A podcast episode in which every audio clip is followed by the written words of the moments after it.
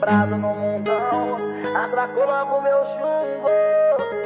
Oi, gente, tudo bem com vocês? Aqui é a Lu e esse é mais um episódio do Poltercast. E recentemente, muitos veículos de comunicação têm relembrado aí o massacre que ocorreu em 92 na antiga penitenciária Carandiru. Primeiro, porque esse ano, né, faz 30 anos desde esse ocorrido, e segundo, por um motivo que a gente vai comentar aí mais na frente do episódio, quando a gente for contar mais detalhes desse caso.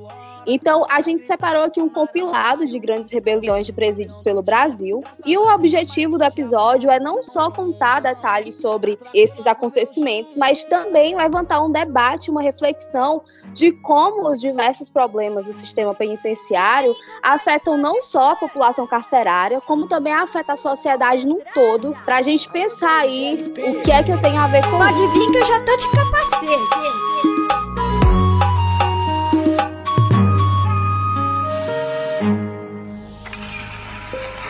O relatório mostra a versão da polícia para o crime. Vejo, gente. O serial killer conhecia cada milímetro Se deduz do que a pessoa que apertou fortemente o pescoço da vítima Foram mortos com pancadas na cabeça. Poltercast, o seu podcast bom de terror. Com Luciana, no Pipoca de Pedra.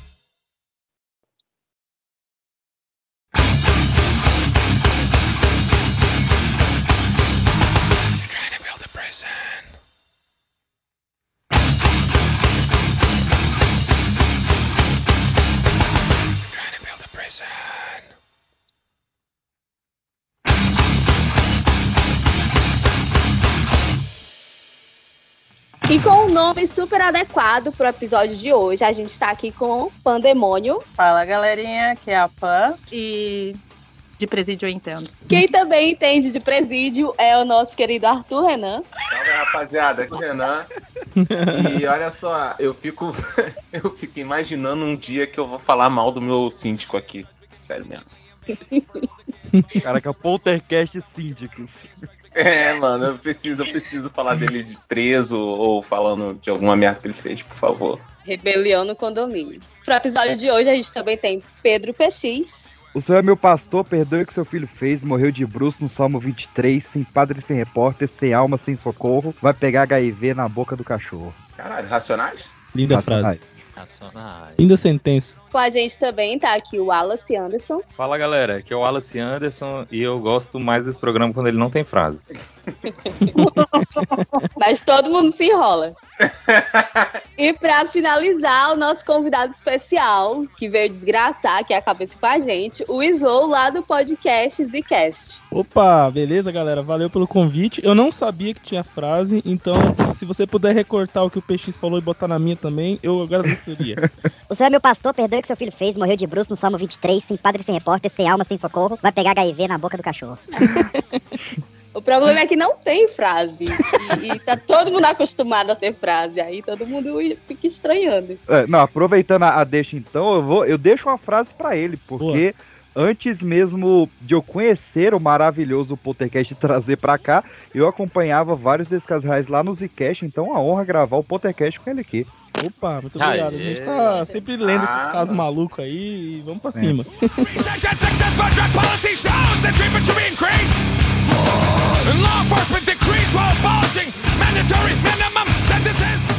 É isso. E se você ainda não segue a gente nas redes sociais, sigam lá o Pipoca de Pedra no Instagram e também o Poltercast. Deixe lá sua opinião, sugestão de pauta. E segue o Zcast também, como é que é o arroba lá? Fala. Segue a gente lá no Zcast, que a gente tá sempre falando de casos reais, de terror, de bizarrices, também coisas de cultura pop, no arroba Zcast, todas as redes sociais. E agora eu também tô me aventurando a falar de NBA aí, com galerinha, a WTA. Sixers. Quem gosta de NBA, procura aí também, que é a gente, no mundo. Tamo junto. E vira Show. membro no, no, no Zcast que eu tô lá no grupo, nós trocamos ideia. É isso aí. Slow, dá uma soletrada no Zcast, porque tem outro Zcast aqui no YouTube também. Hum. Tem outros Zcast no YouTube? Ih, caralho! Quer processar? Quer processar? Mas assim, ó, joga Zcast no YouTube, rapaziada. O que for melhor, vocês escutam. República. Caralho. É, porque eu vou. Eu confio no meu potencial, irmão. Vai lá.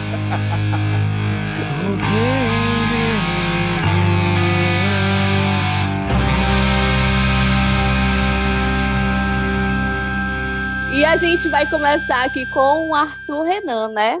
Bangu 1. Mas não é apenas a conivência de agentes penitenciários que facilita a entrada de armas e celulares em Bangu 1. Você consegue imaginar um presídio de segurança máxima sem detectores de metais? Hoje em dia, os detectores de metais estão todos quebrados. Aquela unidade, desde que foi inaugurado, nunca teve uma manutenção. O estado de penúria a que se reduziu Bangu 1 atingiu níveis constrangedores. A direção do presídio chegou a pedir dinheiro ao governo americano. Em ofício enviado ao cônsul dos Estados Unidos no dia 22 de agosto, o então diretor do DESIP pede uma doação de qualquer valor para comprar computadores, impressoras, mesas, cadeiras, aparelhos de ar-condicionado e móveis de escritório. Chegamos ao fundo do poço, né, o Desip foi, ele foi escrachado, os agentes penitenciários estão sendo escrachados e nada, nada é feito. A vingança do comando lá no Bangu, a bala comeu e foi um por um. A vingança do comando lá no Bangu, a bala comeu, foi um por um. O comando foi vingado, foi, foi lá no Bangu. Rebelião em Bangu 1. Vambora. A história do Rio, como um dos locais mais perigosos do Brasil, ganhou destaque exatamente um ano depois do ataque às Torres Gêmeas em Nova York. Era 11 de setembro de 2002, no presídio de Bangu 1, onde ocorreu a maior guerra entre facções rivais na história do sistema penitenciário carioca. A governadora era Benedita da Silva, assumindo desde abril quando o garotinho saiu, putz, só, só filha da puta, saiu para se candidatar à presidência. Em Bangu 1 estava preso Hernaldo Pinto de Medeiros, de 34 anos, que ficou conhecido como Ue. Ele nasceu no crime, tendo um pai que guardava as armas dos traficantes e largando a escola para ser olheiro do morro. Como já contamos aqui no Poltercast, ele tramou a morte do líder da antiga Falange Vermelha, que passou a adotar o nome Comando Vermelho Rogério Lengruber. Ah, peraí, Falange Vermelha era muito melhor, não era não? Era. Porra, Era melhor. E agora? Só aqui um adendo só. Tá bom, beleza. e acabou fundando a facção ADA, Amigo dos Amigos. Se tornou o maior traficante do Brasil nos anos 90, com três aviões, vários apartamentos e sendo o maior distribuidor de armas do Rio. Em março de 2002, o E foi preso em Fortaleza. Ao seu lado estava Celcinho da Vila Vintém, um dos líderes do ADA, condenado a 99 anos de prisão. No momento, ele era tido como chefe de 90% do tráfico da Zona Oeste Carioca e acusado de ter uma rede de informações composta por policiais. Junto também estava Vanderlei Soares, conhecido como Orelha, o cunhado de Uê, que era responsável pelos contatos internacionais da ADA. Do outro lado, tínhamos Luiz Fernando da Costa, conhecido como Fernandinho Beiramar, Opa. na época com 35 aninhos. Fernandinho tinha assumido o Comando Vermelho e ganhado fama por financiar armamento russo para a rebelião colombiana. Depois de tentar dominar o tráfico por meio de ações no Uruguai e Paraguai, foi deportado e preso também em 2002. Com ele estava Marcos Marinho dos Santos, o Chapolin, sendo o contato do PCC no Rio de Janeiro. Com o traidor e atual líder presos no mesmo local, não demoraria para o caldeirão explodir.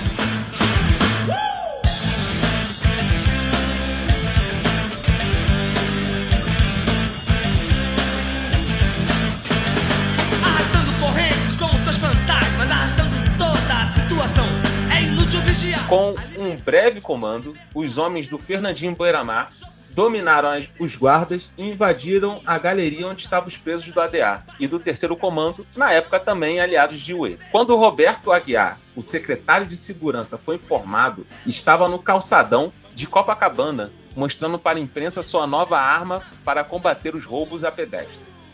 Policiais patinetes elétricos. Cara, isso daqui foi a pior parada que teve aqui no Rio de Janeiro.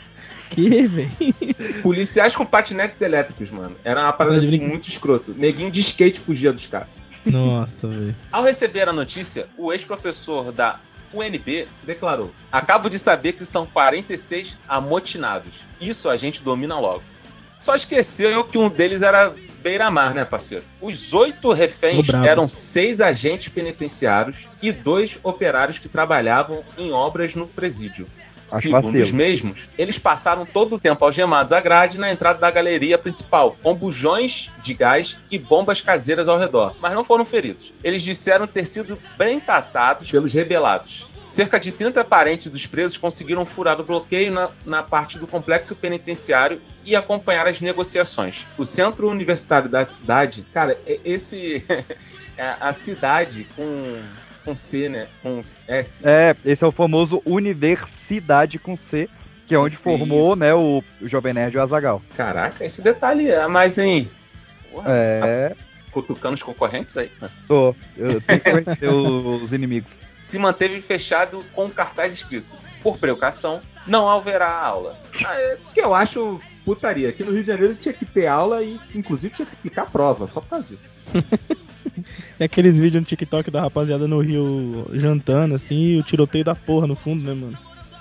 Cara, é segunda-feira. O o Arthur já gravou podcast com tiroteio rolando? Aí, ó. Mentira, mentira. não, não, não, verdade.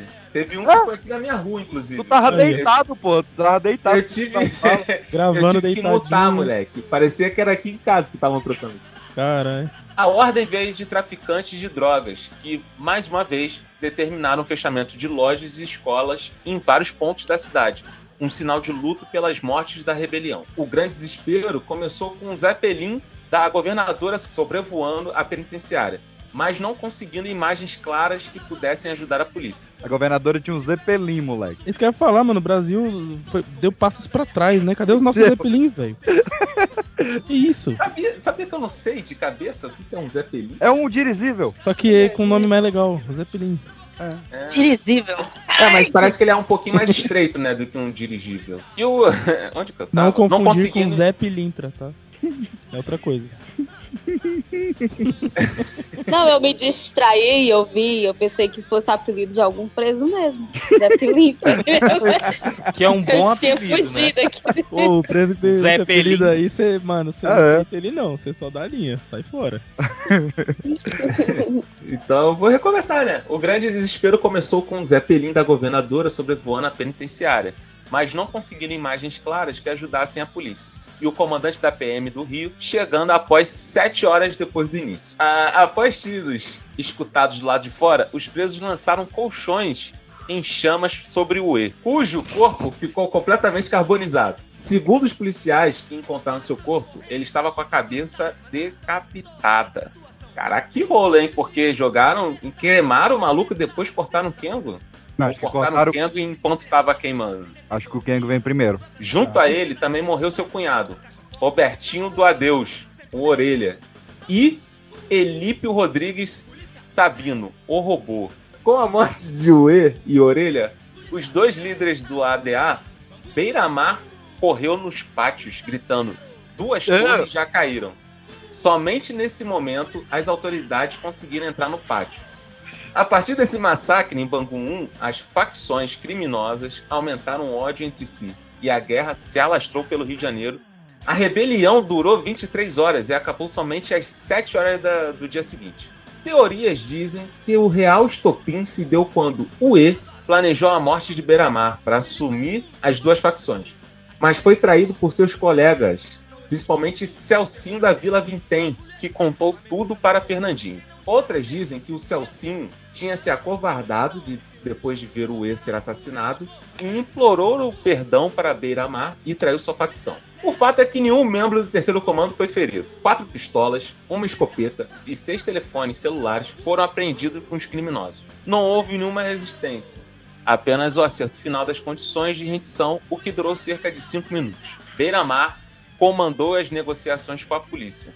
O primeiro a sair foi o traficante Renato Souza de Paula, o Ratinho, acusado de integrar o bando de traficante Elias Maluco, apontado como comandante da execução do repórter de TV Tim Lopes. Olha, esse Elias Maluco, mano, foi um reboliço aqui no Rio, viu? É, foi o tema do último né? podcast. Olha aí como é o ciclo sem fim do Simba. Tá vendo?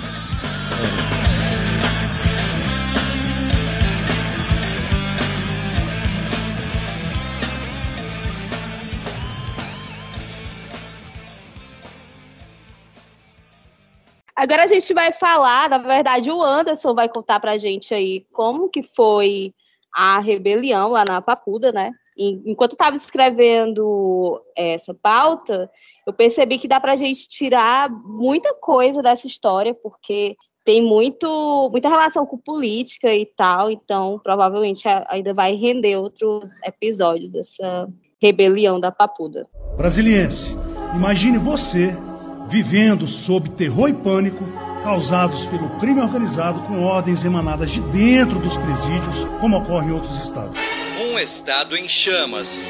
Ônibus, carros, prédios públicos. 55 detentos já morreram em confrontos dentro de unidades prisionais do Amazonas. Se ele tivesse menos ferido, gente, mas por vida seria bom demais. Mas ele tá morto.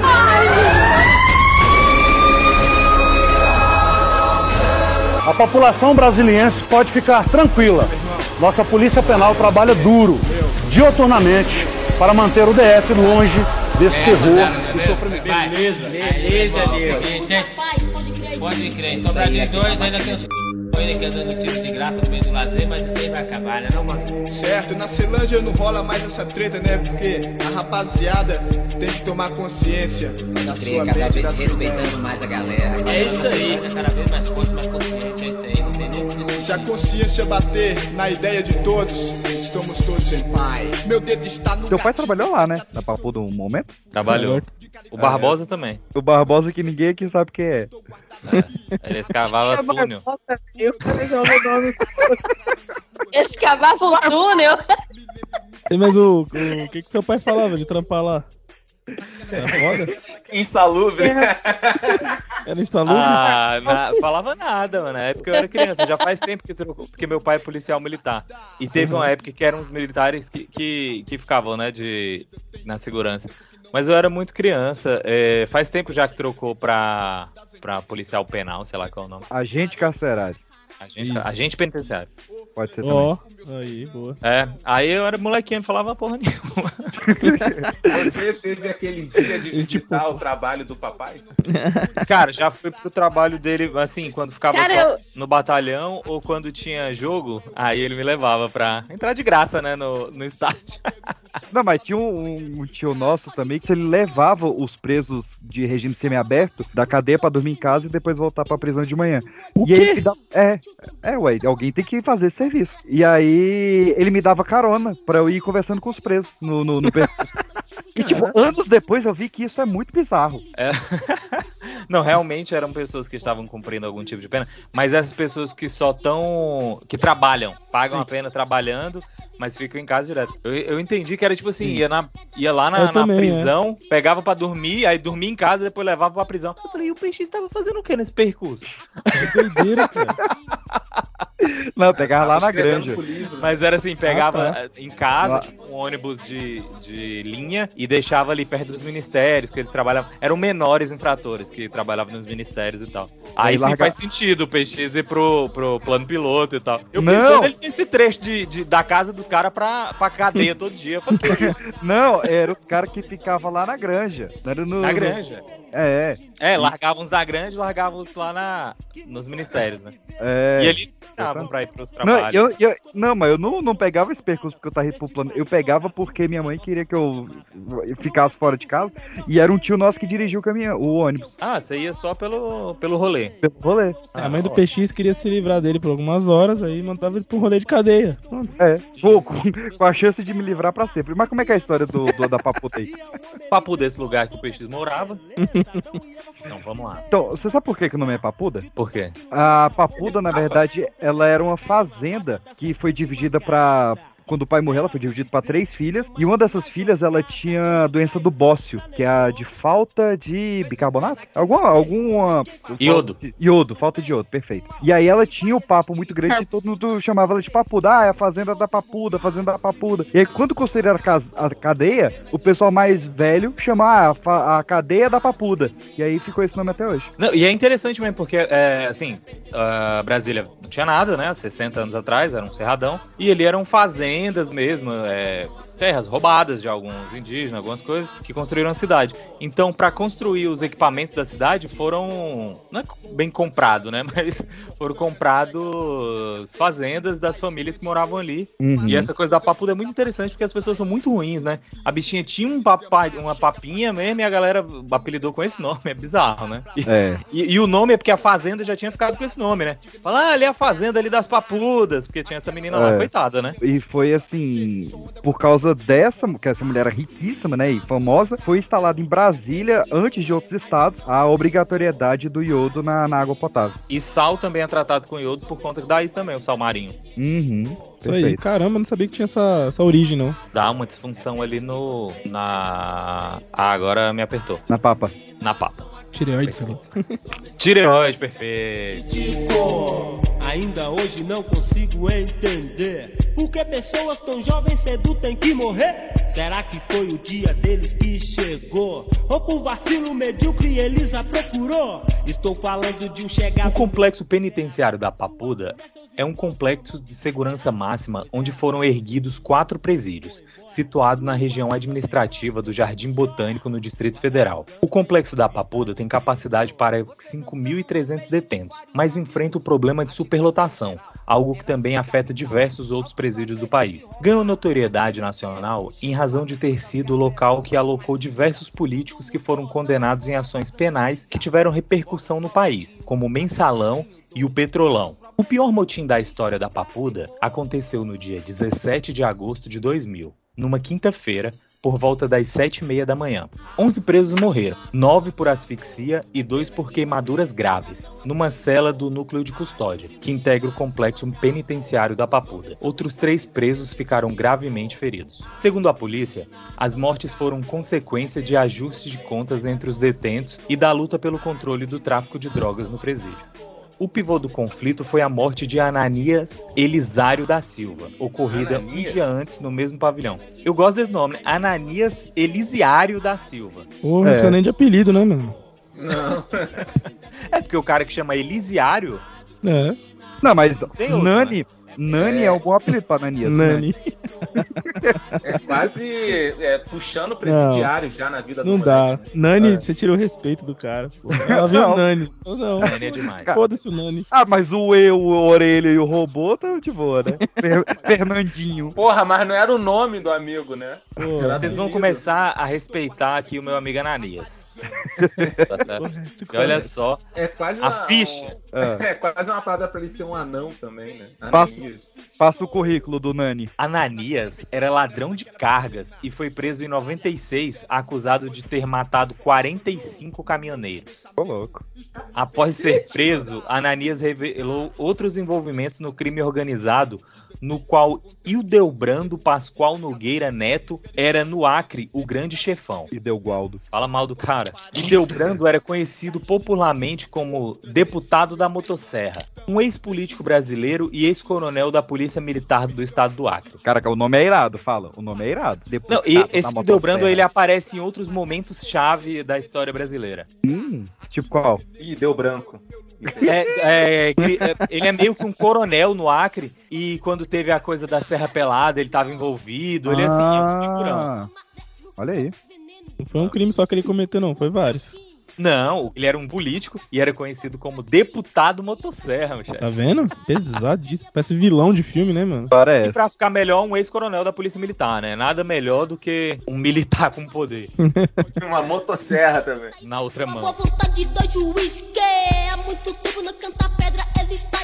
De acordo com as denúncias que chegaram ao Conselho de Defesa dos Direitos da Pessoa Humana, ele esquartejava suas vítimas com motosserra antes de matá-las. Somadas as penas de Ildebrando, totalizaram mais de 100 anos de chave. E ainda existe processos pendentes de julgamento. A CPI do Congresso, que apura o roubo de cargas, apontava Ananias como líder da maior quadrilha de assalto e morte de caminhoneiros que atuou no país. A Secretaria de Segurança Pública do DF chegou a admitir a possibilidade de o crime ter conotação política. Ananias teria demonstrado disposição de delatar companheiros que atuavam no roubo de cargas ou mesmo alguns que pretendiam fugir do complexo penitenciário. Abre aspas. Não tenho absolutamente a menor dúvida de que a morte dele foi queima de arquivo. Fecha aspas, disse o deputado Pompeu de Matos, autor do requerimento de convocação do Ananias Silva para depor na CPI sobre roubo de cargos. Esses caras são todos atuais, eles estão todos no Congresso. Esse Pompeu de Matos é um deputado eleito. E você vê que é tudo nome que não, não se usa mais, né? Eu deu Branda, Ananias, Pompeu, não se usa mais nenhum desses nomes. Não nasce Nem. mais. O depoimento aconteceu oito dias antes de Ananias ser morto. Ananias havia ameaçado contar em detalhes como funcionava o esquema e teria citado em seu depoimento o nome de algumas empresas que participaram dele.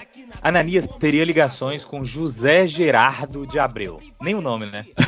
Ex-deputado estadual pelo PPB do Maranhão que também atuava no esquema de roubo de cargas. Na madrugada do dia 14 de março de 2002, José Gerardo foi condenado a 23 anos de prisão por homicídio e formação de quadrilha. A versão da disputa pelo tráfico de drogas e pela liderança dos presos foi endossada inclusive pelo juiz da vara de execuções criminais do DF, Enaldo Silva Moreira, que esteve no local. Foi um fato isolado, afirmou. Essa foi a maior ocorrência de mortes na história da Papuda. No núcleo de custódia, deveriam ficar apenas os presos que aguardavam condenação, mas três dos 11 mortos estavam em situação irregular, pois deveriam estar presos em regime fechado. De acordo com a polícia, na quarta-feira, às 10 horas, todos os detentos do pavilhão B estavam no pátio no banho de sol quando aproximadamente 12 deles cercaram Ananias. Ananias morreu ali mesmo, no meio do pátio. Ele estaria cobrando pequenas dívidas de colegas consumidores de drogas. A perícia encontrou no bolso dele uma lista com nomes e valores anotados à frente. No ataque, Ananias foi ferido a golpes de faca artesanal feito pelos detentos e morreu em decorrência de uma hemorragia. Chusso, o nome dessa faquinha? Chucho.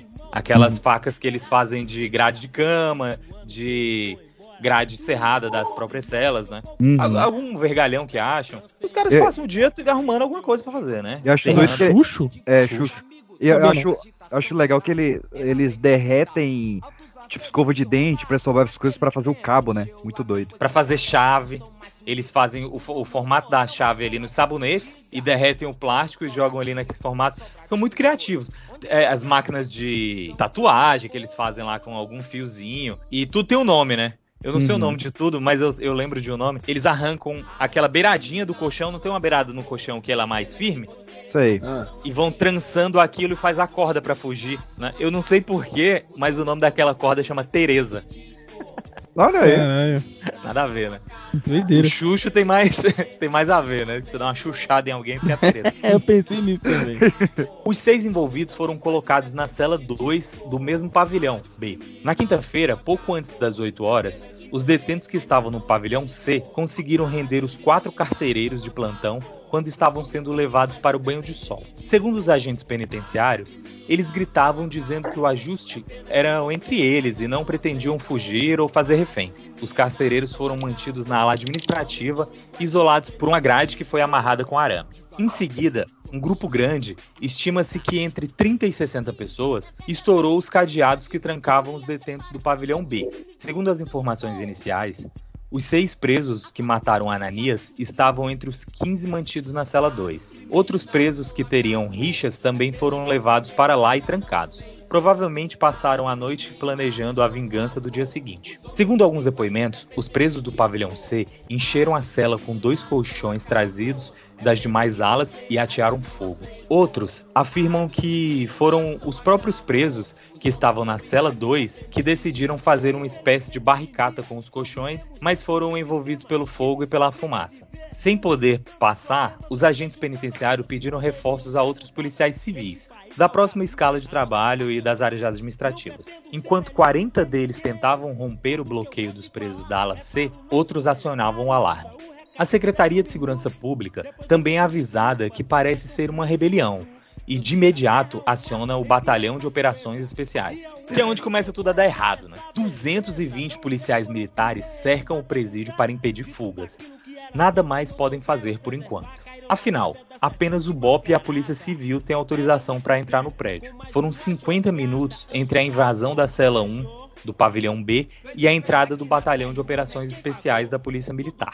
São estes 200 policiais, entre civis e militares, que vão conter os presos e liberar os mortos e feridos. Não usaram bombas de efeito moral e gás lacrimogênio, apenas cacetetes, cães e punhos para reunir todos os rebelados no pátio de banho de sol. Às 9h20, todos os prisioneiros já estavam sido revistados e estavam de volta às suas celas. Quando os homens do BOP chegaram, 11 detentos estavam mortos e 4 feridos. Os corpos dos 11 detentos foram encontrados amontoados sobre uma área destinada à latrina. Na tentativa de apagar o fogo, os detentos chegaram a quebrar a torneira que é usada para o asseio.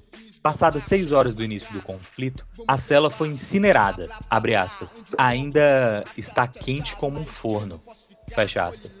Disse a secretária nacional de Justiça do Ministério de Justiça, Elizabeth Susekind. Dos seis presos que participaram na primeira briga com Ananias, cinco foram mortos. Um outro, Fernando Silva Pena, conseguiu escapar ileso. Dos onze mortos, dois tiveram grandes queimaduras na parte superior do corpo, o que teria provocado as suas mortes. Os demais foram asfixiados pela fumaça. Que é assim que se morre quando acontece um incêndio, né? Aham. Não é o fogo que mata, é sempre a, a Normalmente. fumaça que se foca. É porque a pessoa ela tende a correr do fogo, né? Ela vê o fogo, ela corre. Aí. É. Pra onde não tem fogo, mas aí às vezes ela fica presa e a fumaça pega, né? É, desmaia e, e aí não vê mais nada, né? Assim, mas a gente não tá aconselhando a você a não correr do fogo, não. Se tiver fogo, corre do fogo. É, é verdade. Não, não vai, vai correr, não vai esperar que não vai queimar. Porque você vai desmaiar e o bicho vai pegar. Mudou, não é como a das antigas. Mora em Sobradinho, mas Sobradinho 2. Onde os problemas sempre ficam pra depois. Às 15 horas, um novo sinal de alerta. Prisioneiros do CPA-3 estão brigando entre si, no pátio de banho de sol daquele setor. Em cinco minutos, este tumulto também está controlado. Mas os quatro sobreviventes da carnificina foram postos na chamada cela do seguro, porque ainda correm risco de vida. Seguro é aquela parte que ficam os presos ali, que os detentos, que não têm acesso ao- aos outros, né? Não tomam banho de sol, que são ali estupradores, delatores, filhos de policiais. Esses todos ficam nessa, nessa parte isolada. De todas as penitenciárias tem esse negócio de seguro pra, pra que não morram, né? É, Porque às lá vezes tem outro nome, né? E, e- e nesse seguro da Papuda hoje tem um cara bem famoso lá, né? não vai me falar que quando saiu esse episódio já foi preso os vagabundos do clã que assumiram a presidência do Brasil. Não, quem tá no seguro é o Marcola, né? Marco, Marcola tá no seguro aqui da Papuda. Marcos verdade, tá Camacho? Marcos Camacho. É vizinho do PX aí. Não, mas esse seguro eles ficam juntos, sabe? Essas pessoas ficam em celas, só que eles não têm acesso a outras partes do, do presídio. Esses de segurança máxima, como o, o, o Marcola, eles ficam sozinhos, sozinhos mesmo. Eles não podem falar, porque eles influenciam outros no. A, a- a- o grande talento deles é convencer as pessoas a, a, a regimentar pessoas a fazer alguma coisa pro fim deles, né? Ah, O juiz Enaldo Moreira afirmou que, apesar da superlotação do sistema penitenciário do Distrito Federal, essa não foi a causa da sequência de mortes. Saí de lá com boas impressões sobre o procedimento da polícia, afirmou. Claro, né? Um juiz, né? Primeira vez que ele foi no, no sistema penitenciário foi esse dia. Ó, rapaz. Segundo ele, os policiais agiram certo de não interferir no conflito. Abre aspas. Seria um suicídio entrar nas celas. Fecha aspas. O coordenador do sistema penitenciário do Distrito Federal, Cícero Antônio de Araújo, não divulgou o número de detentos no núcleo de custódia, justificando ser por razões de segurança. Nunca é incompetência deles. A Folha apurou que havia 320 detentos na unidade 5. Ao todo, segundo o juiz da VEC, o núcleo de custódia tinha 42% a mais de detentos do que a sua capacidade prevista. O caso do centro de internação e reclusão, onde ficam os presos condenados, era mais grave, abrigando mais do que o dobro de sua capacidade, 112%. Em 18 de outubro de 2001, nova rebelião de presos acontece no complexo penitenciário, resultando em dois detentos mortos e 11 feridos, sendo oito presos e três policiais. Cerca de 400 presos participaram do motim, que durou 28 horas. Os amotinados tomaram conta de três agentes penitenciários como reféns e apresentaram como exigências a transferência de 17 detentos para outros estados, melhores condições carcerárias e a revisão da situação jurídica de alguns deles. Cara, sempre, abrindo um parênteses aqui rapidinho, sempre entre as exigências de, de rebeliões, estão entre elas a situação jurídica, porque tem muita gente ali que já passou do tempo da pena, que tá ali Uhum. abandonado, e melhores condições carcerárias. Tá? Sempre, sempre, sempre, sempre. E eles sempre falam que a, a, a superlotação, as condições não são o motivo. O que seria então, né? Porque ninguém se rebela num hotel, né? Exato. Em 23 de março de 2018, os deputados Domingos Dutra, Neucimar Fraga e outros membros da Comissão Parlamentar de Inquérito do Sistema Carcerário visitaram o complexo penitenciário da Papuda. Dutra observou que apenas 40% dos internos trabalhavam ou estudavam. E embora o presídio possua uma área de 600 hectares, nada é produzido ali. O parlamentar também chamou a atenção para a falta de assistência jurídica aos presos. Segundo o secretário de Justiça do Distrito Federal, havia apenas quatro defensores públicos para os 7.682 presos na Papuda. Muitos presos poderiam estar soltos, ter conseguido a progressão e não conseguiram porque não há assistência jurídica. Fecha aspas. O relatório da CPI apontou também a existência de dois blocos inteiramente vazios, com vagas para 500 presos. Ao lado desse presídio fantasma, no superlotado Centro de Internamento e Recreação, 1.300 presos se aglomeravam em celas que só comportavam 580. Apesar dos problemas, no relatório final da CPI, o complexo da Papuda foi classificado em terceiro lugar no ranking das melhores unidades penais do país. Cara, olha o buraco que a gente tá. Tem 1.300 pessoas no lugar que acomodam mal e porcamente 580. E esse é o terceiro melhor lugar que a gente tem. Porra, tô... Impressionante, né, cara?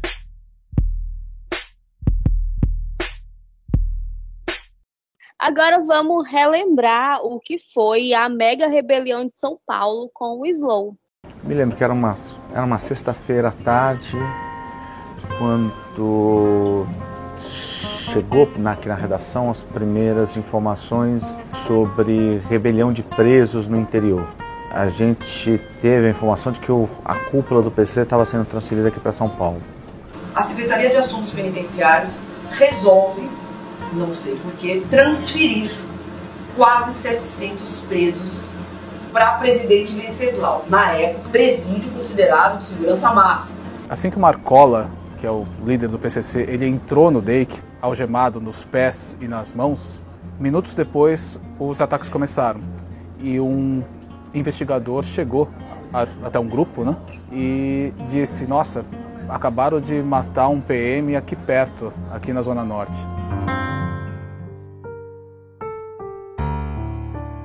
13 de maio de 2006. Esse som é dedicado a todos os guerreiros que fizeram parte no fortalecimento da super mega rebelião. Paz, justiça, liberdade, igualdade para todos. Somente a Deus eu peço perdão. Eu vou lutar pela paz. Opa! Cara, essa mega rebelião que aconteceu em 2001 é bem interessante analisar alguns pontos dela que eu tava dando uma olhada aqui, cara. E, e vamos lá, eu trouxe um, um pouco de contexto pra gente entender porque que ela aconteceu, né? Só resumindo, ela é uma rebelião que foi considerada a maior do país até então, envolvendo 29 presídios no estado de São Paulo, né?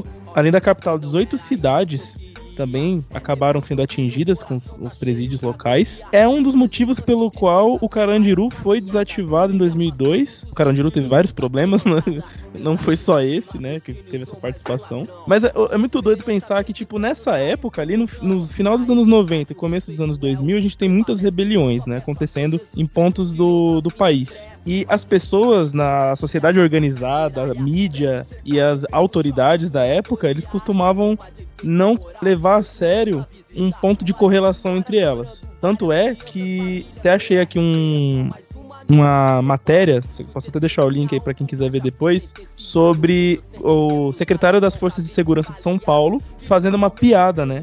Com a ideia de que uma facção é, nacional era uma facção de ficção.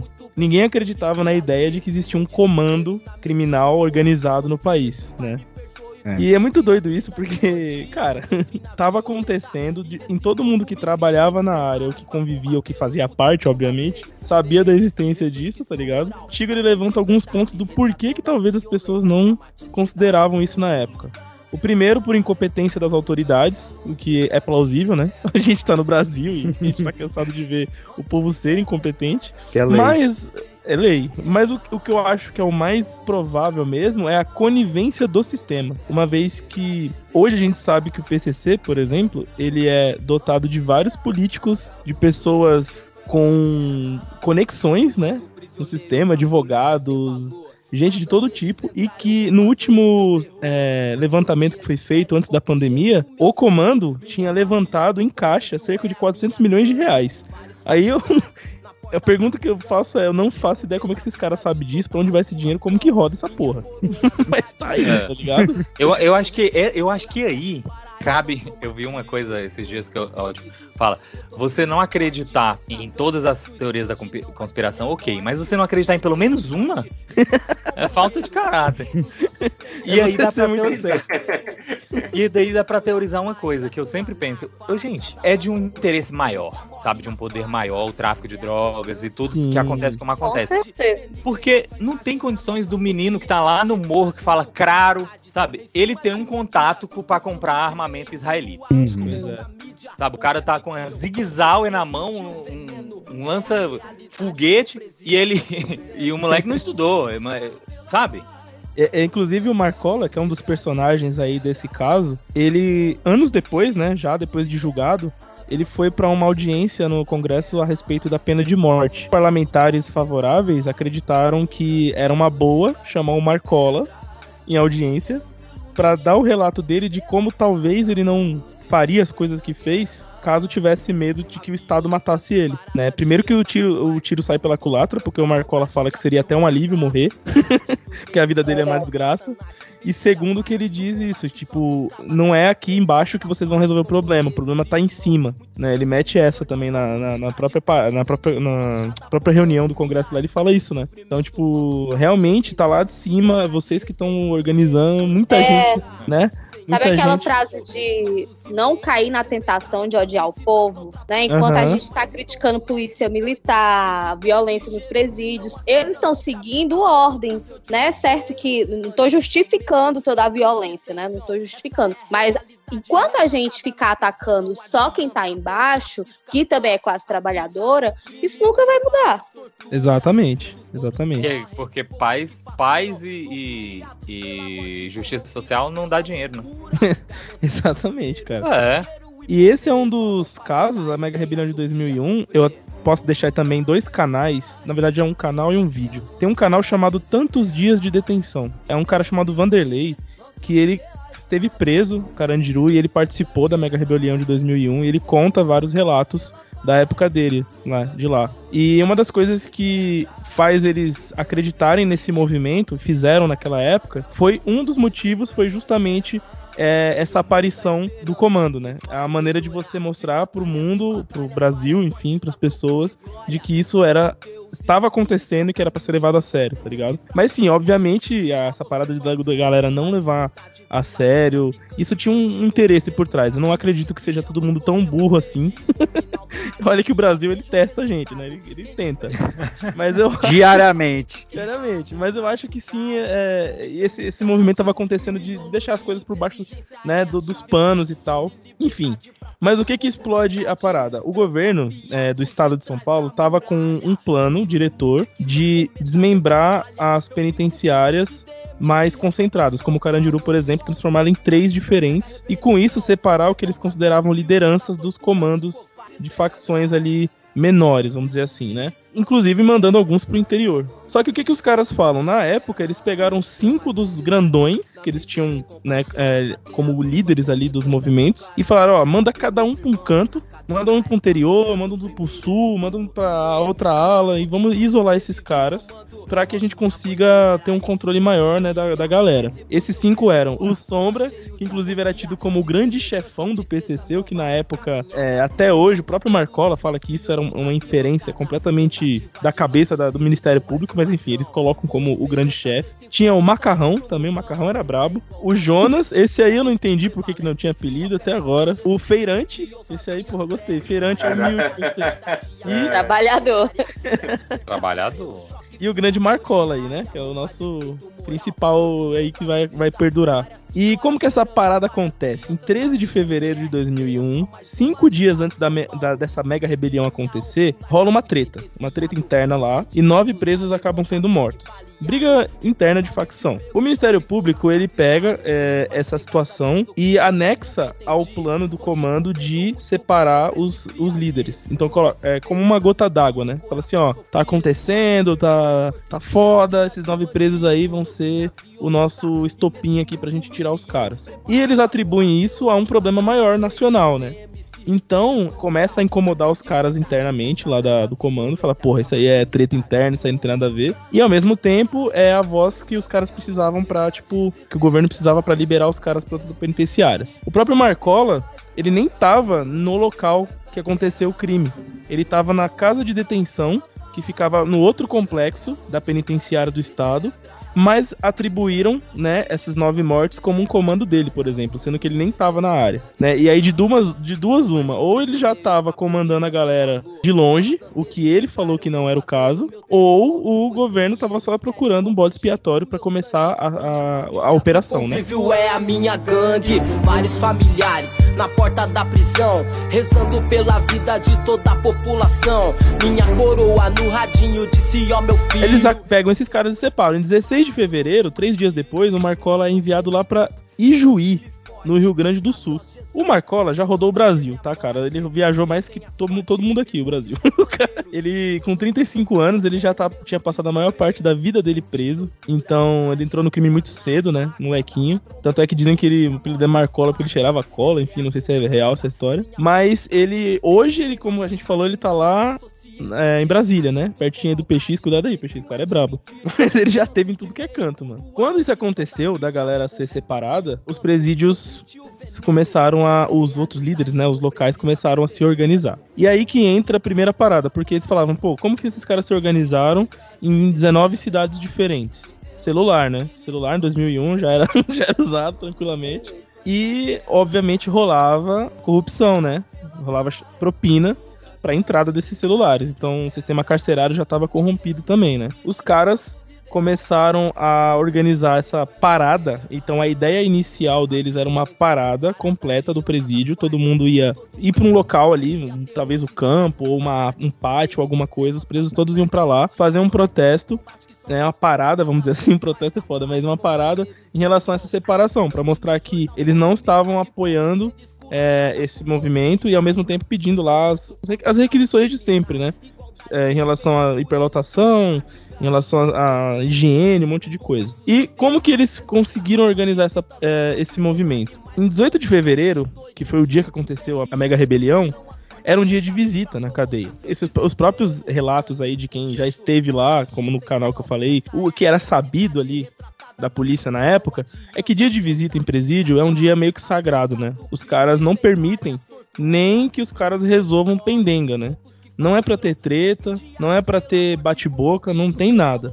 Quando tem dia de visita, é dia de todo mundo ficar suave, receber quem tem que receber, deixar os outros receber e resolver os problemas depois. Os caras que arranjavam treta em dia de visita era, é, ia ser cobrado depois a tomar um salve federal depois e. É, tem no, no estatuto do, do PCC, você pode ser amigo de infância ou inimigo do cara. Se ele tá com a visita, você tem que se aproximar ao longe e só pode chegar perto se ele autorizar, independente da sua posição na, na cadeia. Está no estatuto do PCC.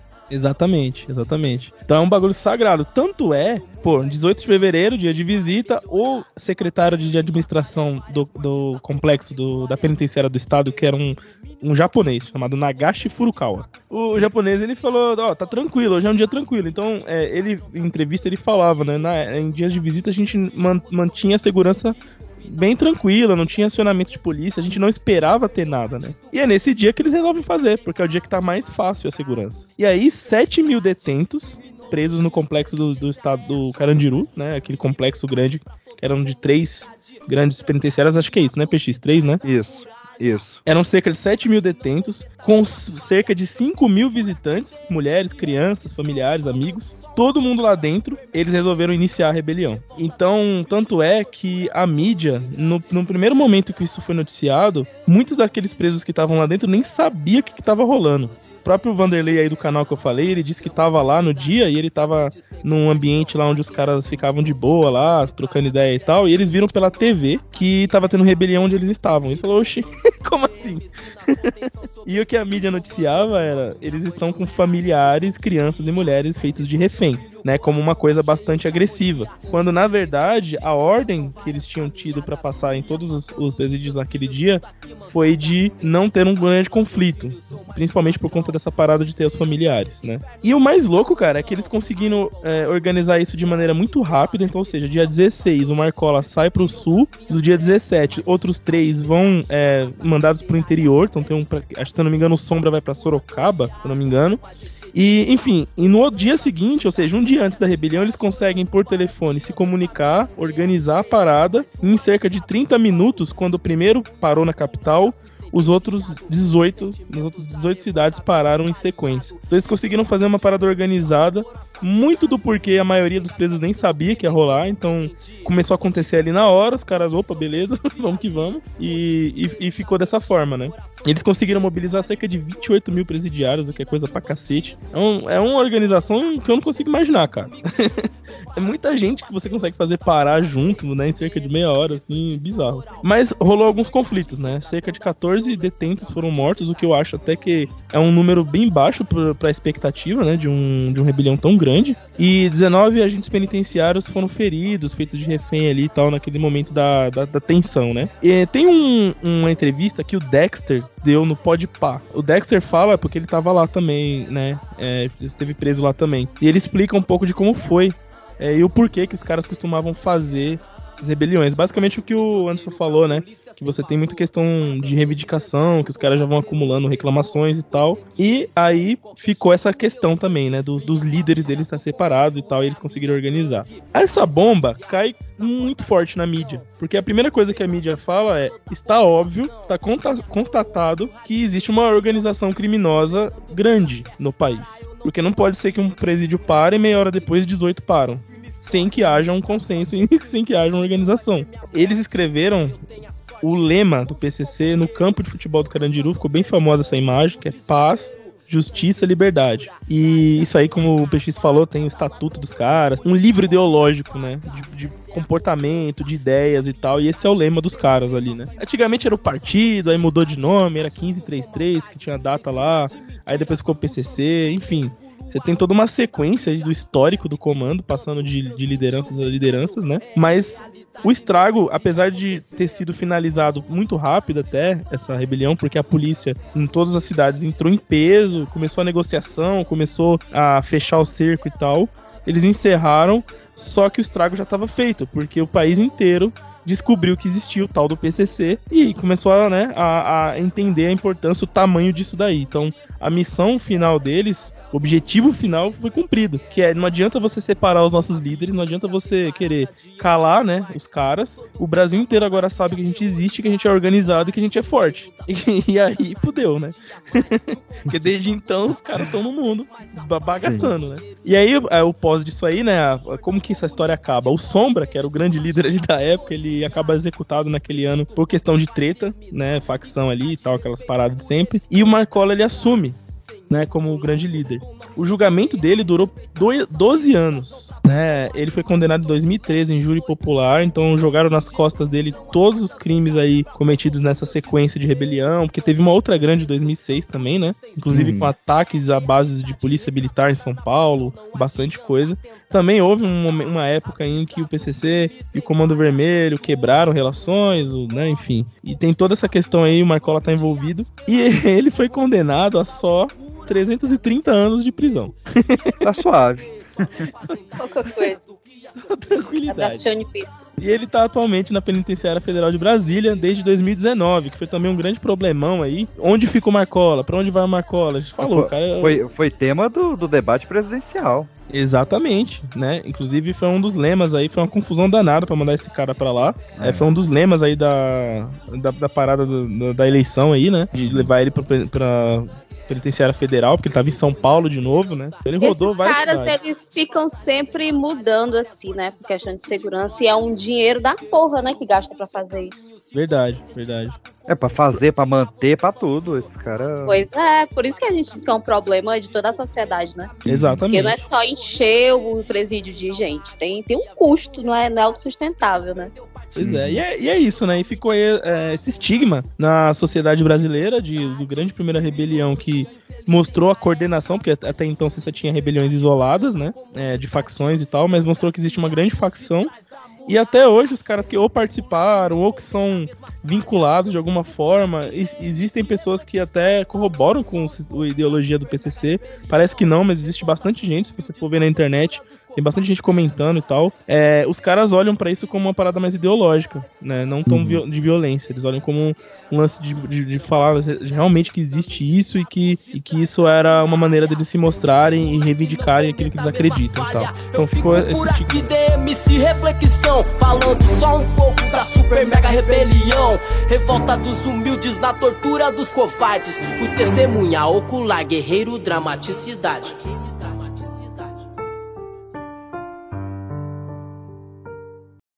A sentença foi anunciada depois de 14 horas de julgamento. Os três primeiros réus foram condenados pela participação em 12 mortes no massacre na casa de detenção José Mário Alves, o Urso Branco, em abril de 2004. Márcio Viana da Silva Upilha e Raimundo Batista Valente foram condenados a 51 anos de prisão.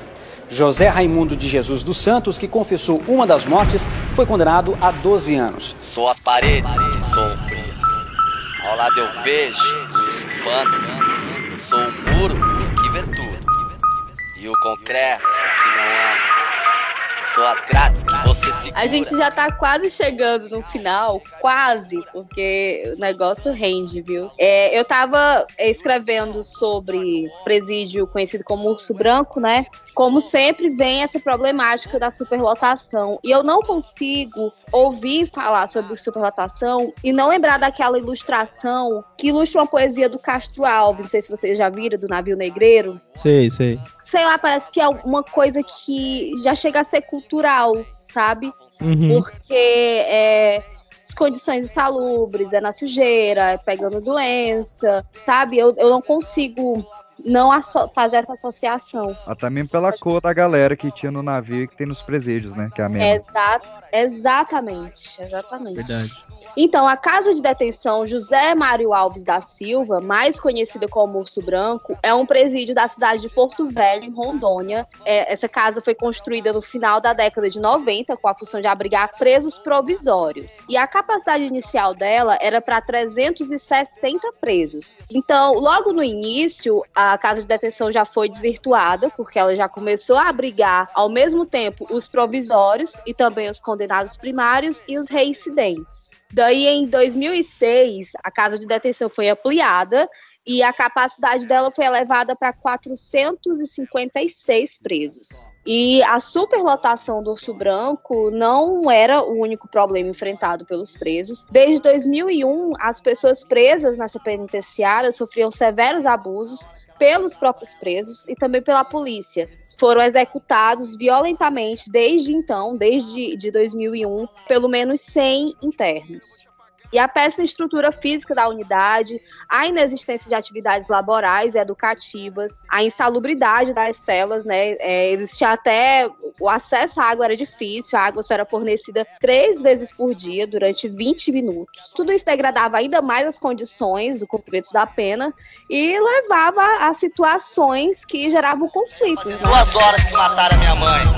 Mataram a minha mãe.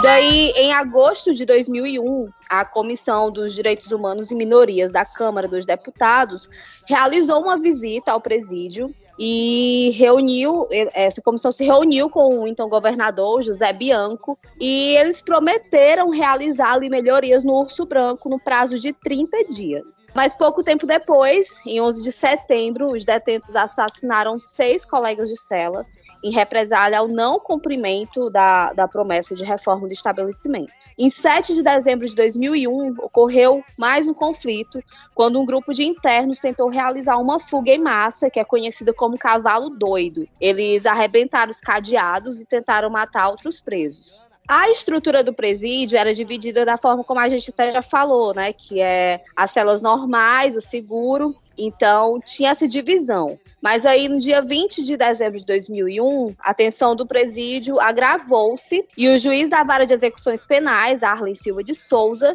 por algum motivo, determinou a direção da unidade que todos os presos, conhecidos como os celas livres, que era o pessoal do seguro, fossem recolhidos e era proibido que eles ficassem é, separados ali, né? Tipo, não, fe não, fez muito sentido, né? As, as tensões se aumentaram, vamos juntar todo mundo. Daí, no dia 31 de dezembro de 2001, o então dire diretor do presídio, Weber Jordano, e outras autoridades chegaram ao presídio para executar essa ordem, né, de recolher os celas livres. E por volta das 21 horas do 1 de janeiro de 2000, os presos dos pavilhões iniciaram uma rebelião e começaram a matar os internos do seguro, que era o grupo rival deles, e todo mundo foi colocado ali junto na mesma cela. A tropa de choque da Polícia Militar entrou no presídio somente às 15 horas do dia 2 de janeiro, 18 horas após o início da matança. E após a revista, representantes da Polícia Militar e superintendências da penitenciária divulgaram o total de mortes,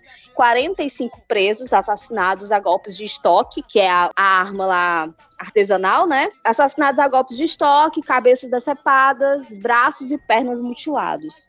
Posteriormente, o governo do estado voltou atrás nesse número, divulgou um novo número, que foi o de 27 detentos, né? Então, tinha divulgado primeiro 45, mas o número baixou aí bastante para 27 no, no segundo relatório. No dia 18 de fevereiro de 2000, foram encontrados os corpos em alto grau de decomposição dos internos Sidney José da Silva e Marcos Oliveira Monteiro e também do Ari Maci Cavalcante, eles foram encontrados em um túnel no subsolo da cela 19.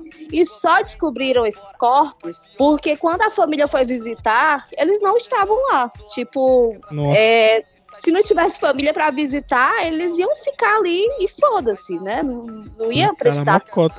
Uhum. Exato. Em 10 de março de 2002, mais dois internos foram assassinados, aí como uma demonstração de que o Estado não tinha controle né, da unidade, porque estava sendo conflito atrás de conflito. O Jussier Costa Silva foi assassinado com 11 golpes de estoque e o Alessandro Ferreira e Silva teve a cabeça e os braços decepados. Essas mortes ocorreram no pátio, né, durante o banho de sol, diante de todos os outros detentos.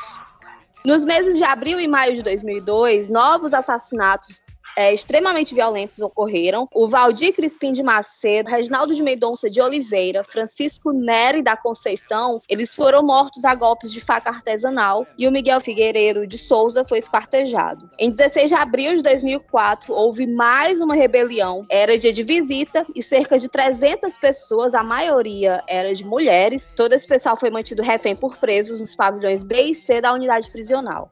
A principal exigência dos internos era a exoneração da direção-geral da unidade. E nesse mesmo dia, o detento Luciano Teotônio dos Santos foi assassinado por outros internos. Essa morte aumentou a tensão entre presos e representantes do Estado, que suspenderam a alimentação aos presos e a água. Não foi enviado café da manhã como forma de pressão, uma opressão rápida, né, tentando aí solucionar a rebelião. E em consequência disso, um detento subiu ao telhado da unidade e mostrou a cabeça degolada do interno interno Isaac do Espírito Santo. No dia 19 de abril, os presos ainda rebelados mataram outro interno. Eles fizeram isso em frente a jornalistas e familiares que estavam lá do lado de fora da unidade esperando por notícias. Eles mataram esse interno e depois jogaram o corpo de uma altura de 10 metros. No dia 20 de abril, cerca de 173 familiares de presos que foram feitos reféns, eles ainda estavam presos, sem água e sem alimentação, desde o início da rebelião, no dia 16. Dois corpos de presos executados encontravam-se pendurados na caixa de água da unidade para serem jogados. No quinto dia da rebelião, um grupo de presos rebelados mantinha-se na caixa d'água da unidade e eles faziam ameaças né, de degolamentos e mutilações dos outros internos. O valor é 10 mil, quem trazer eles pra mim é foi os caras do Lagoinha e Tancredo que me deram a notícia. Como a alimentação foi suspensa pelo governo de Rondônia, os presos passaram a alimentar-se de gatos que viviam ali pelo presídio. Daí, finalmente, em 22 de abril, os presos firmaram um acordo com representantes do governo do estado. Mas no dia 2 de maio de 2005, o detento Jorge Laranjeira Viana faleceu dentro do presídio Urso Branco. Ele estava sendo atendido no ambulatório do presídio, ele estava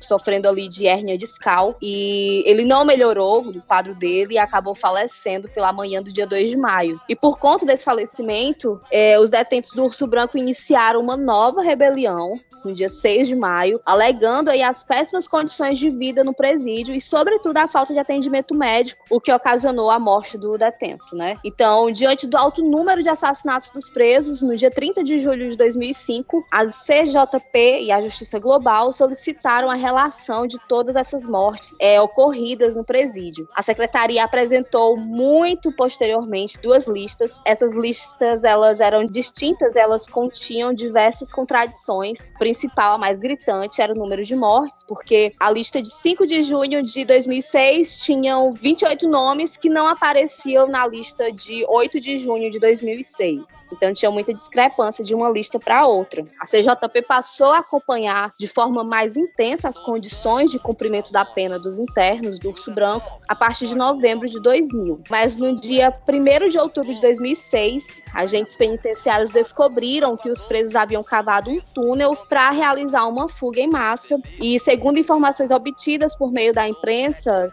é, de Porto Velho, havia pelo menos sete armas de fogo em posse dos internos. Em decorrência dessa rebelião e da possibilidade da existência de armas de fogo em poder dos presos, a secretaria realizou uma revista em todos os presos do Urso Branco. A operação ficou conhecida como Operação Pente Fino, né? Essa revista foi feita com a participação dos policiais militares do COI. Essa operação teve início no dia 2 de outubro de 2006, após o término da operação que supostamente visava coibir situações de violência entre os internos do presídio. Em 29 de outubro de 2006, o preso Edirley da Conceição de Souza atacou o detento João Veiga da Silva a pauladas. Em consequência desse ataque, o João Veiga sofreu graves ferimentos nas costas, braço direito e mão esquerda. Daí, no dia 17 de novembro de 2006, a Polícia Militar do Estado de Rondônia localizou na cela B10 do pavilhão C do presídio Urso Branco os corpos de Cleidson Soares de Oliveira e Paulo de Tarso Saldanha Galino. O Cleidson de Oliveira era conhecido como Bigode.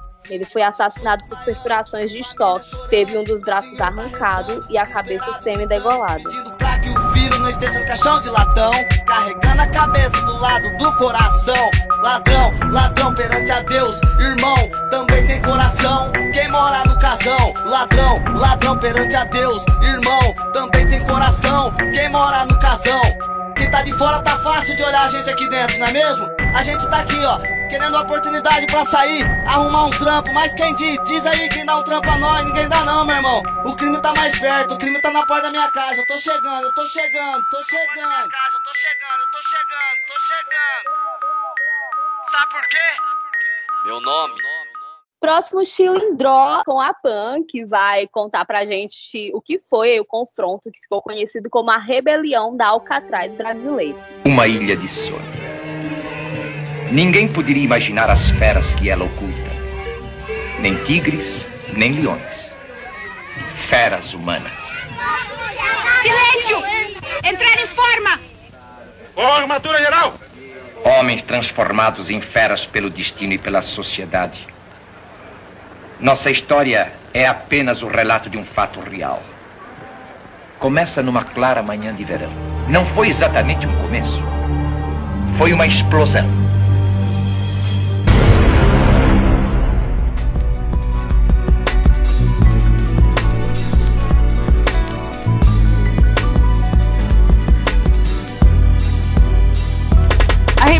Ilha de Anchieta foi um confronto ocorrido em 20 de junho de 52, entre as forças policiais brasileiras e os prisioneiros que tentaram escapar do presídio que existia na época na ilha de Anchieta, litoral norte de São Paulo. O episódio foi uma das maiores rebeliões de prisioneiros da história, ficando conhecida como a Rebelião de Alcatraz Brasileira. O presídio funcionou por mais de 50 anos e originalmente era chamado de Colônia Penal da Ilha dos Porcos. Foi fundada em 1908 por decreto estadual de 14 de fevereiro de 1907 com o intuito de criar um centro de reabilitação para infratores maiores ou menores de idade que cometiam pequenos delitos, além de agirem de forma moralmente inadequada, cometendo vadiagem, se embriagando, arranjando brigas e questões do tipo. O PX já ia estar lá, com certeza. Tá? Galera da, galera Metade da bancada. Esses infratores eram chamados de porcos e por isso a ilha recebeu esse nome. Ah, curioso, né? Porque no- nos Estados Unidos os porcos são os policiais, né? É verdade. Aqui Sim, também, né? Verdade. A existência dessa colônia penal acabou sendo irregular, já que depois de sete anos de atividades, o governo decidiu fechá-la e transferi-la para Taubaté em 1914. Ficou por 14 anos neste novo endereço e, devido à efervescência política na década de 1920, decidiu se retornar à Ilha dos.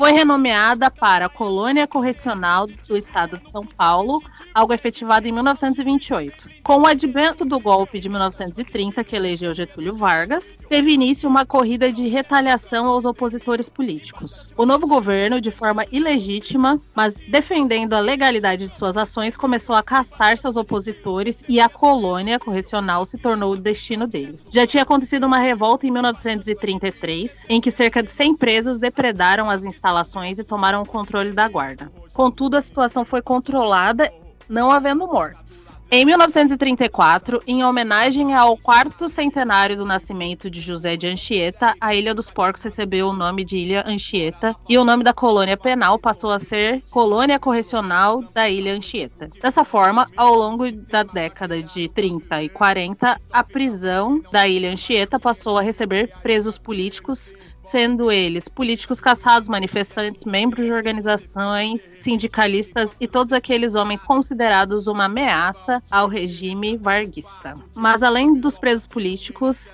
o presídio recebia homens oriundos dos mais diversos crimes, desde assassinos, estupradores, agiotas, batedores de carteira e mendigos. Estrangeiros como búlgaros, romenos, japoneses, entre outras nacionalidades, também foram presos ali por motivos diversos. Pra pistola israelense não tem cara exposta na revista. Por um três não foi pro inferno, show do milhão, a casa dos artistas. Queria Os funcionários do presídio viviam em uma vila militar situada na ilha, a qual possuía uma escola-hospital, olaria e uma igreja. Em 1952, a prisão abrigava os criminosos mais perigosos do estado de São Paulo. Eram 453 presos no dia da rebelião, vigiados por um contingente de 50 policiais. A ação foi planejada por vários meses e os detalhes arquitetados pelo líder Álvaro da Conceição Carvalho Farto, que chegou a pedir para ir para o isolamento, alegando estar sendo ameaçado por outros presos, apenas para ter mais tranquilidade para estudar os detalhes da ação.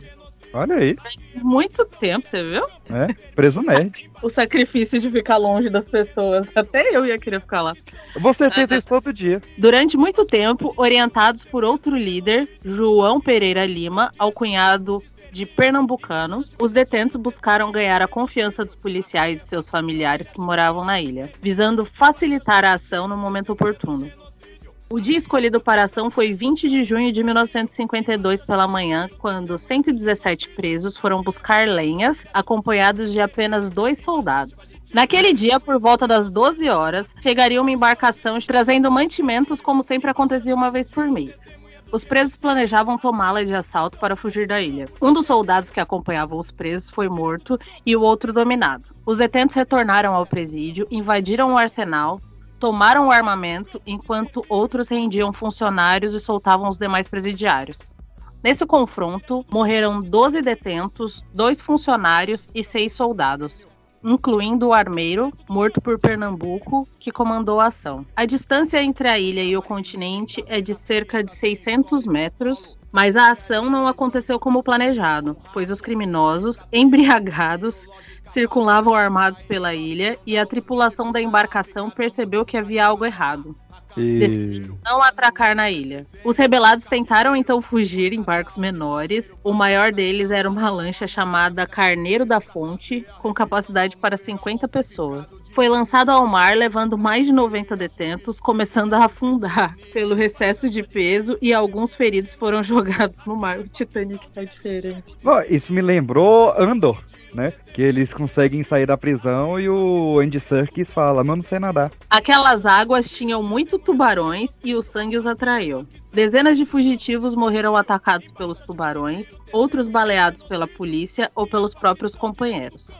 Ao chegar no continente, na praia de Ubatumirim, a lancha encalhou e ficou danificada. Muitos foragidos conseguiram chegar à terra nadando e se embrenharam na mata. Ô, louco, 600 metros nadando. É muito, né? É, coisa pra caralho. Não, pô. 600 metros? É. É. Não, pô, não é nada. É água com força, viu? Não, pô, é É meio água. quilômetro, 600 metros. Não é 600 quilômetros, não, gente. Calma. Pô, meu irmão. Mas bêbado e preso. No mar. Bêbado e preso? Que prisão é essa? Os presos estavam bêbados. Então, qualquer um da bancada aqui nada 10 metros e não morrer, cara. Eu aposto. É. Aqui só tem gente, tirando o Arthur, que é o único que, que faz alguma atividade física aqui, o resto aqui é tudo sedentário, velho. Eu Eu, fiz- eu, eu- eu fiz nado nata- por acaso, viu, moço? Eu fiz, eu fiz natação em quartel de polícia, viu? Mas tem 20 anos. Só sei boiar. Você tem 25 PX, então faz quanto tempo você não Eu tenho 26, quase 7. Meu Deus. Ai, vamos lá. Só tem 27? 26. Pronto, mais ou menos essa discussão. É, todo ano. Mais uma vez a gente vai discutir isso, tá? Faz cinco anos que a gente discute. É o zóio de gato. Tem 5 anos que eu tenho 26. O presídio foi incendiado pelos detentos antes da fuga. Muitos também embarcaram em canoas menores, conseguindo chegar ao continente. Os que ficaram na ilha renderam-se e a situação foi controlada pelos policiais. Um forte aparato foi preparado para recapturar os fugitivos, envolvendo a Marinha, Exército e Aeronáutica, além das forças policiais de São Paulo e Rio de Janeiro, em uma ação que durou vários dias. Três anos depois, em 1955, o presídio da ilha Anchieta foi desativado e os presos transferidos para a Casa de Custódia de Taubaté, presídio de segurança máxima, onde, na década depois, surgiria a facção criminosa de- denominada Primeiro Comando da Capital. Em 29 de março de 1977, a ilha passou a ser área de proteção ambiental com a criação do Parque Estadual da Ilha Anchieta. De lá para cá, pouca coisa mudou na ilha, inclusive são mantidas as ruínas dos prédios do antigo presídio. Em 1954, foi lançado o filme Mãos Sangrentas, baseado na rebelião da Ilha Anchieta. Oh, tem O filme filme? chegou- Uhum. O filme chegou a ser censurado no lançamento, depois passou a ser exibido na TV Cultura e está disponível no YouTube. A censura antes da ditadura, eu tô surpreso. Pra você ver, né? É, os caras. Tava começando, entendeu? O processo. Eles estavam indo tavam- é. A maioria dos fugitivos foi recapturada na Serra do Mar, na região de Caraguatatuba, Ubatuba e Paraty. De um total de 129 presos que conseguiram fugir, seis nunca foram recapturados. A, a rebelião deixou um total de 118 mortos, sendo 108 presos, 8 policiais e 2 funcionários. Esse número de presos mortos em uma rebelião só seria superado quase 40 anos depois, na rebelião conhecida como Massacre de Carandiru, em que morreram 111 presos. Direto do campo de extermínio. Gente, então é isso. Muito obrigada quem ouviu a gente até aqui. A gente está encerrando aqui o episódio sobre rebeliões. E o próximo episódio do Poltercast será um especial sobre o Carandiru. Então a gente aguarda vocês nesse episódio. Muito obrigada. Segue a gente nas redes sociais e tchau. Te ligam. O que foi? Do Pô, agora, pô. Oi? Oi. Oi. Olha, Acabou? Desculpa, eu tava brigando aqui com a conexão. Tá, tá horrível. Tá cheio de adolescente aqui no, no, no meu quintal. O E Celular um, e um- e um os dos nomes adolescentes estão invadindo sua casa, não deixa. E um dos nomes dos adolescentes é Conexão. Eu conheço Conceição só. O adolescente com o nome de Conceição também. Então. Caralho, meu mãe filho da O moleque puta, né, nasceu Alex? Benjamin Button, né? Não vou dizer nada que na Bahia tinha uma criança chamada José Edson. Só na Bahia tem uma criança com Zé. esse nome. Zé Edson. Zé Edson. Zé Edson. Zé Edson é Zé Edson. Zé Edson. Ele já, nasce, ele já nasce com a mesinha de vender jogo do bicho e uma corrente de É. ouro no pescoço. Já nasce pedreiro como ele é crente. quando 117 presos foram buscar lenhas, acompanhados de apenas dois soldados. Peraí, eu perdi. Mas se eu digo venha, Você traz a lenha pro meu fogo. Fogo acender. Então eles ficam sozinhos, pesado. Aí ele tá na, na área de presidência. De presidência. área Eu não duvidaria. de presidência máxima do presidente. O, o, o Marcola, ele é o verdadeiro papudo, né? Que ele é bom de papo que só ele. Você sabe por que, que o nome Você dele viu é que Marcola? trocaram ele de lá porque ele conseguiu passar bilhete. Um bilhete desse homem é mais perigoso do que. Por quê? Por que, que o nome dele é Marcola? Eu não sei, ô O nome dele é Marcos e quando ele era criança ele cheirava muita cola. Ficou Marcola. Não, não é possível que seja isso, não. E eu nem queria que isso fosse pro ar, porque o É. o Marco, doutor Marcos Camacho, é aqui freguês Porque- da gente. Tem um amigo meu que o apelido dele é Marconha. Agora, foi bom vocês explicar esse negócio de seguro aí, porque eu pensei que tivesse uma agência de seguro dentro da cadeia. Isso. Que vende, que vende justamente os tudo. Quer ir pra onde? Quer ir pro. Agência Ai, de seguro, cara. O Ah, cara pior não de viagem. O cara que tinha aliança com a CVC. É, Caralho, tem duas propagandas de graça aí, corta, editor, bipa tudo. E de imediato aciona o batalhão de operações especiais. A Que é onde tudo eu começa. queria muito que tivesse uma Sony aí do nada. que é onde começa tudo a dar errado, né? Nossa, garotinho se candidatou. Ah, não, peraí, calma aí. Deixa eu dar um Google aqui. Se candidatou à presidência. Que isso, cara? Tu não tá acreditando no- na pesquisa do PX. Não. Eu peguei muita parte dessa pauta no www.blogdogarotinho.blogspot. Caraca, velho. Não vou refutar o blog do garotinho, né, mano? Então Não, não, vambora. não. A fonte é segura pra caralho. Pode mandar. Seguríssima, vambora, vambora. Tinha o macarrão também, o macarrão era brabo.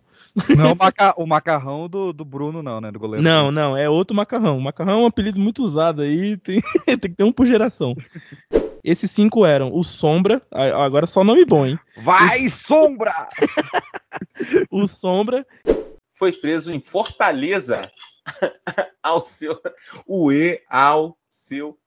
Tá, calma aí. O E foi preso em Fortaleza.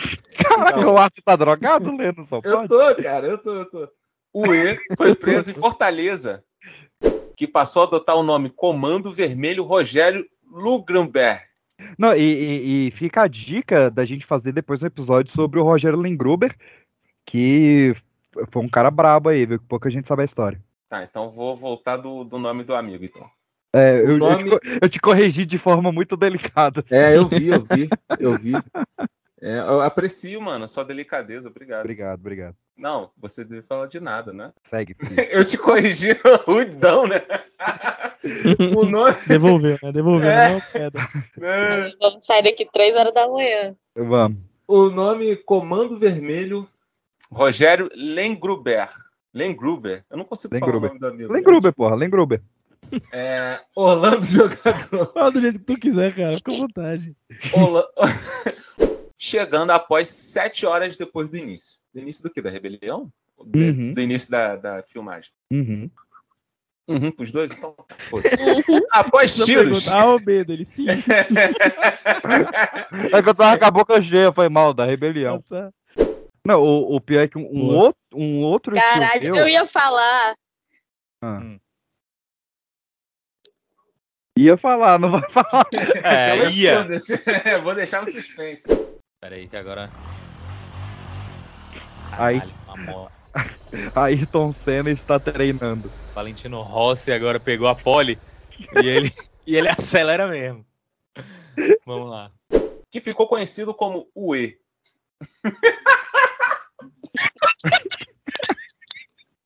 Agora tem um apelido aqui que eu não tenho maturidade.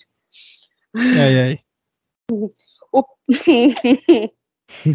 o Paulo de Tarso.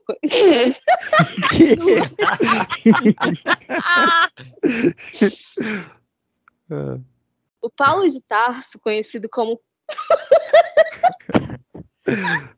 É um nome de um, é um santo ou é um apóstolo, é o- Paulo de Tarso. E porque nem o apelido chegou ainda. O Paulo de Tarso, conhecido como Paulo Beija Gay. Ah, não! Não! Porra, que isso. lá ele, Paulinho. Paulo de Tarso é o São Paulo, Peixe. É mesmo? É. que e beija gay porque. é, Aí é sacanagem, né? Porque aí tem o negócio do time, aí. é, Mas se tem um apelido é porque alguém viu alguma coisa. É. Joga fumaça, fogo. Então, o, o Paulo de Tarso, ele também foi assassinado a golpes Não, de. beija gay. Beija gay. é. E nada contra também, é porque é um bom nome. É, É, realmente um é. bom nome. Cara, eu eu- fico imaginando eu- eles no dia a dia lá, chamando o cara de beija gay, sabe? Eu Será que eles acredito não só, só encurtavam e falavam, ô, beijar? É. Não, e o cara numa atividade perigosíssima. Então os caras falavam sério, falavam, ó, é, vão lá cobrar a treta lá, vai, ó, o Zininho, o Orelha, o Cabeça e o Beija Gay. Vai lá e resolve. Ou então abreviava, né? BG. Chama o BG. O lá. BG, BJ, BJ. DJ. Ai, Jesus. Pronto, acabou minha, minha, minha concentração.